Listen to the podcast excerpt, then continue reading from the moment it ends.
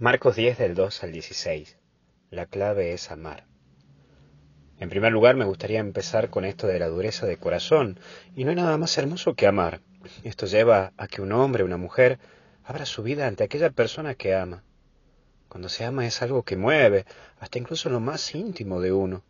Incluso lo lleva a meterse en cuestiones, podría decirte, hasta ilógicas, pues el que ama es capaz de hacer locuras por amor, y seguramente que vos me estás escuchando y cuando reflexionás, lo habrás pasado a esto, o lo pasás. Pero sin embargo, cuando el egoísmo infecta el amor, puede ser algo terrible.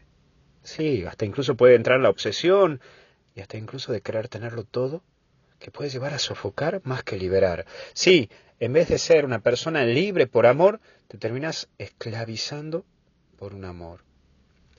Quien verdaderamente ama, permite que su amado se plenifique, que su amado crezca o su amada crezca. Sí, una persona que ama no asfixia a quien ama. Es un bastón en la vida y no una policía o un policía que le anda controlando todo o la controla en todo en lo que refiere a la vida. Por eso, cuando el corazón está tomado por el egoísmo y la soberbia, uno puede dejar de lado lo más hermoso, que es amar y se termina endureciendo y hasta incluso capaz que endurece a esa persona que ama. Y entra un segundo eje, dejará. Quien ama experimenta la renuncia, sí. Cuando amas a alguien, busca darlo todo.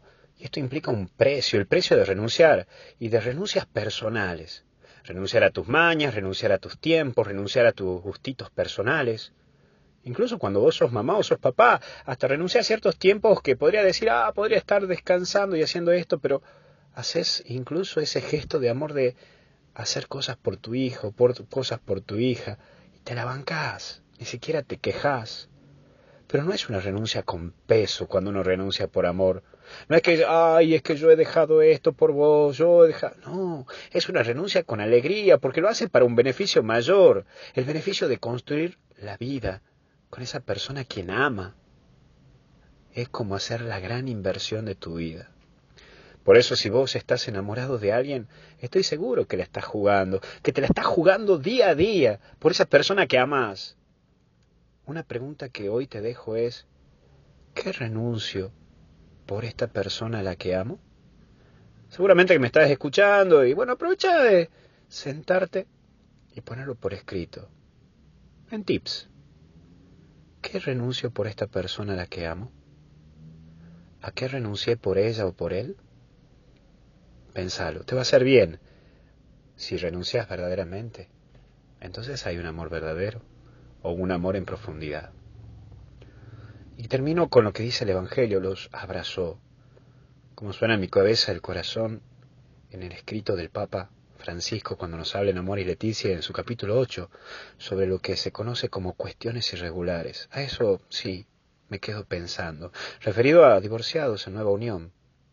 Este camino que se nos propone de abrazar a cada persona, acompañar ese proceso que ellos viven, llevar al encuentro del Señor y poder hacer un camino de discernimiento el caminar a la par y mostrar esa cercanía, ese abrazo de nuestro Dios. Sí, estar ahí, caminar al lado. Por eso todos nosotros, cada uno en sus luchas, sus errores, sus dolores, sus fracasos, debemos ir al encuentro del Señor para seguir construyendo, acoger, acompañar. Hoy vos podés ser ese abrazo de Dios. Por eso usa tu brazo para abrazar y no tu dedo para condenar. Vos sos un discípulo misionero de Jesús y esta iglesia está abierta a todos salgamos a anunciar que hasta el cielo no paramos. Que Dios te bendiga en el nombre del Padre, del Hijo y del Espíritu Santo.